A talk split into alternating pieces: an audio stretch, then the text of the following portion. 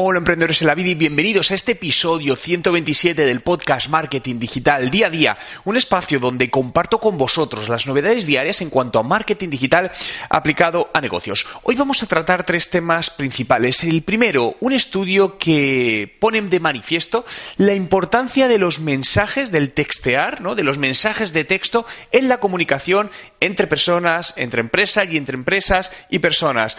Hablaremos de cómo debemos tratar a los influencers en nuestra estrategia de marketing de influencer, de influencia, si realmente queremos tener buenos resultados. Y os comentaré una nueva funcionalidad que YouTube acaba de lanzar para gestionar los comentarios en los canales.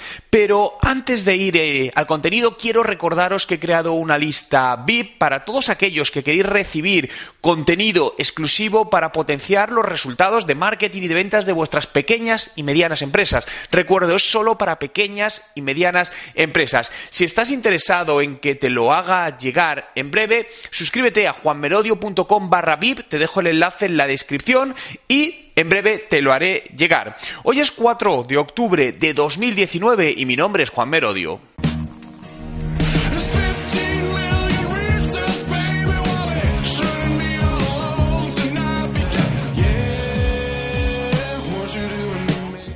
Y comenzamos hablando de marketing de mensajes versus marketing telefónico. Y quiero hacerte una pregunta. ¿Te gusta recibir llamadas por teléfono? ¿Te gusta hablar por teléfono? ¿Eres de los que llama para cualquier cosa? O prefieres mandar un mensaje de texto, ¿no? Personalmente yo de nunca me ha gustado hablar por teléfono, de hecho en muchísimas ocasiones eh, a lo largo del día tengo mi teléfono en modo avión para no recibir eh, llamadas, ¿no? Siempre he creído que las llamadas son algo muy intrusivo que, bueno, pues que molesta, ¿no? Pasar, estás concentrado en algo, de repente una llamada te entra y tienes o la atiendes, pero ya te corta absolutamente todo, ¿no? Cada vez son más las personas que incluso te avisan antes para hacerte una llamada o yo personalmente soy más de quedar a una hora, igual que puedo tener una reunión presencial o una reunión por Skype, cuando la tengo por teléfono también digo, oye, quedamos a las diez y cuarto y nos llamamos por teléfono, ¿no? Y esto es algo que cada vez está más acusado, sobre todo por las nuevas generaciones, donde concretamente, pues fijaos, eh, la generación Z, ¿no? Bueno, los jóvenes entre 14 y 24 años, eh, el 92% rechaza las llamadas telefónicas directamente. Al final utilizan también otros canales, como puede ser las llamadas vía WhatsApp o Facebook Time, ¿no? Pero esto al final nos lleva también a un planteamiento, creo que como todo, es bueno dependiendo cómo lo usemos, ¿no? Es decir, yo no quiero decir que el teléfono no es bueno si nos vamos al plano de la empresa, porque realmente es muy interesante, sobre todo en departamentos de ventas y comerciales, y es necesario. Pero creo que debemos aprender a, en nuestra línea de comunicación o de puntos de contacto con un cliente, en qué punto entra cada uno y en qué momento entra cada uno de los medios. Por ejemplo, un usuario que puede estar interesado en un producto tuyo puede conocerte por, por una red social, entrar a tu web y solicitarte información. A lo mejor no quiere que le llames en ese momento, aunque te haya dejado el teléfono. A lo mejor le tienes que enviar la información por email o, si te lo ha dicho, por WhatsApp. Y a lo mejor puedes entrar en una llamada de teléfono más adelante o previa cita, ¿no? Pero fijaos que hay un estudio realizado por eh, realizado por Ipsos, que os dejo el enlace en la descripción, que estima que un 87% de los ciudadanos británicos tienen un smartphone, pero solo el 25, o bueno, pero de ellos un 25% nunca lo ha usado para realizar llamadas. Eh, creo que esto es algo muy importante porque os habrá pasado la típica persona que os llama por todo, que, oye, te llaman para decirte algo y dices, mándame un mensaje, mándame un email, ¿no? Sobre todo por el tema de, los tiempos, ¿no? Os lo he comentado en muchas más ocasiones, soy un auténtico obsesivo del, tiempo, eh, porque realmente, como bien sabéis, es el único activo que no se puede recuperar, que pasa, lo hemos perdido y no lo podemos recuperar, ¿no? Entonces creo que al final el tiempo es algo muy valioso y como tal, cada uno debemos cuidar nuestro tiempo y tratarlo con como tal y debemos ser respetuosos también con el tiempo de los demás, ¿no? Por lo que al final muchas veces eh, es posible que recibir un email o recibir un WhatsApp con cierta información eh, te permite decir, bueno, pues ahora no puedo y lo atiendo más adelante, ¿no?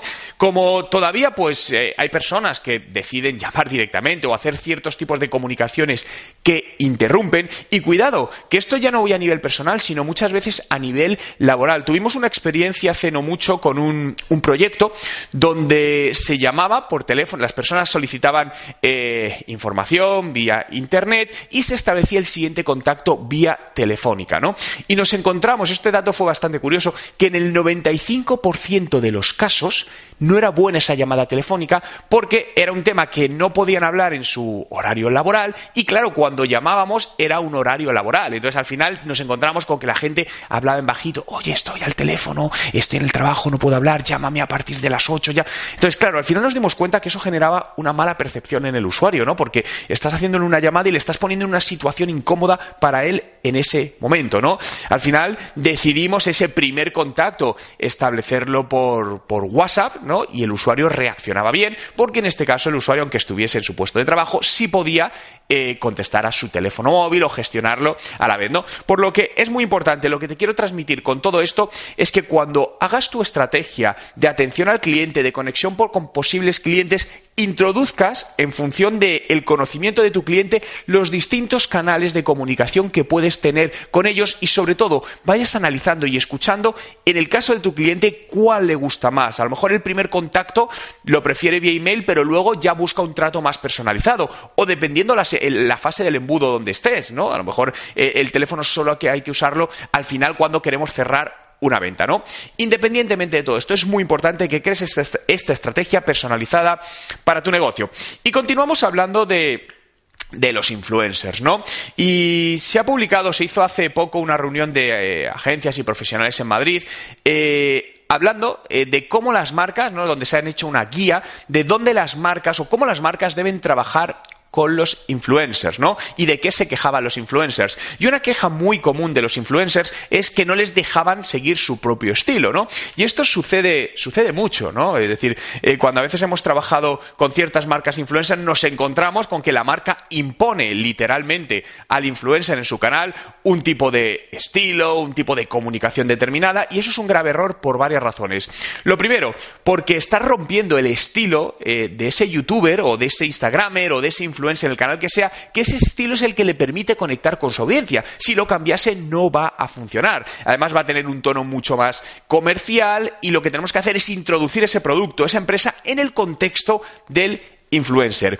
Con esto no quiero decir que debemos dar total libertad y decir no. Es decir, habrá que marcar unos, unos márgenes o un, un, margen, un cuadro por donde, por donde seguir, pero dentro de ese cuadro darle libertad para que sea él o ella misma, para que tenga libertad de, de movimientos, de decir, de gestionar, de generar esa, esa, conexión con la audiencia, que al final es lo que estás buscando en el marketing de, de influencia, ¿no? Es lo que necesitas, es decir, alinear tu marca, tu producto, tu servicio, lo que tú tengas con ese influencer que ya tiene un una entrada y una credibilidad en una audiencia eh, determinada, ¿no? No sé si utilizáis, eh, unos utilizaréis el marketing de influencia, otros no lo utilizaréis, pero si no lo utilizáis, eh, eh, os diría que lo hicieseis. A ver, puede que justo en vuestro sector no haya nada que hacer, pero os digo que en la mayoría de sectores al final hay opciones, ¿no? Os puedo decir que funciona muy bien y además de cara no solo a generar marcas, sino a ventas eh, directas, ¿no? Y os contaba esto porque una, una marca de, bueno, un e-commerce eh, de Estados Unidos con el que trabajamos como consultores, pues ya desde hace un año, ¿no? una de las partidas presupuestarias mensuales es para influencers eh, que comentan, sobre todo en Instagram, a través de stories, del feed, de distintas acciones y generan una atracción brutal en ventas. Os puedo decir que multiplicamos la inversión entre 8 y 10 veces, ¿no?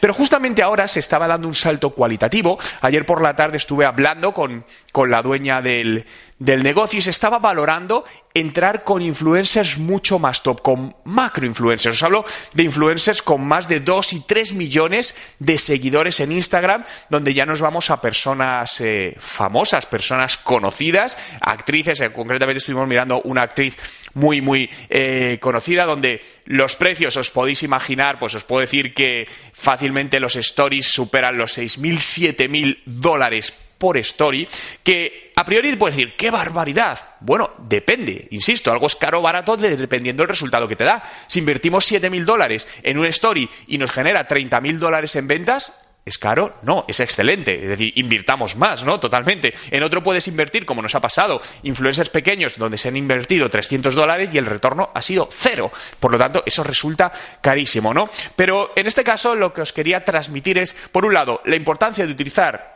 el marketing de influencia y por el otro, la importancia de saber tratar a los influencers, saber cómo debemos dejarles sentir libre si realmente queremos que esa inversión que estamos haciendo en ellos nos dé buenos resultados, porque si no, te puedo asegurar que muy difícilmente te los dará. Y acabamos con la última noticia, os decía, un nuevo sistema de YouTube para gestionar los comentarios, ¿no? Esto va a ser especialmente útil para canales que tienen muchísimos, muchísimos comentarios en cada vídeo que publican, lo cual pues se vuelve prácticamente ingestionable, ¿no? Y a lo mejor quieres buscar algún tipo de comentario y se hace difícil, ¿no? Pues ya están, están implementando, es decir, si no te aparece, te aparecerá en breve un filtro para poder segmentar y ver determinados comentarios en función de ciertas percepciones. Es decir, desde poder segmentar algo tan básico como comentarios que ha respondido o no ha respondido, como poder decir comentarios que contengan determinada palabra o comentarios que tengan una pregunta. De esta manera nos va a permitir, sobre todo estos canales que generan, os digo, cientos o miles, ¿no? Miles de, comentarios por vídeo, que es muy difícil gestionarlo, pues poder acudir o poder eh, visualizar rápidamente cierto tipo de, de, comentarios para gestionarlos. También YouTube ha dicho que va a empezar con ciertos filtros, pero que su intención es ir ampliando los filtros para llegar a hacer un, buscador incluso de comentarios muy, muy potente para poder facilitar la gestión de estos canales que al final tienen muchísimo, muchísimo tráfico, ¿no? Gracias a todos por estar ahí un día más, por hacer realidad este podcast Marketing Digital día a día. Puedes seguirlo en Spotify, busca Juan Merodio, dale a seguir y así podré enviarte, avisarte, informarte diariamente de todas las novedades que van a hacer o van a ayudarte eh, a hacer crecer tu negocio, tu proyecto, tu idea emprendedora, aquello que buscas conseguir y poner en el mercado con medios digitales y no digitales, ¿no? Porque al final no hablemos de marketing digital, solo hablemos de marketing, hablemos de negocios, que es la suma del online y el offline. Os invito también a visitar mi web juanmerodio.com, donde encontraréis post actualizados todas las semanas, ebooks, cursos y más. Gracias por estar ahí y nos vemos mañana. Ah, por cierto, y antes de que te vayas, si quieres seguir aprendiendo, puedes acceder ahora con descuentos exclusivos a mis cursos, cursos de estrategia de marketing digital, de Instagram para los negocios, YouTube para los negocios y mi nuevo curso de WhatsApp Marketing con un 50% de descuento. ¿Dónde lo tienes? Abajo en la descripción del vídeo.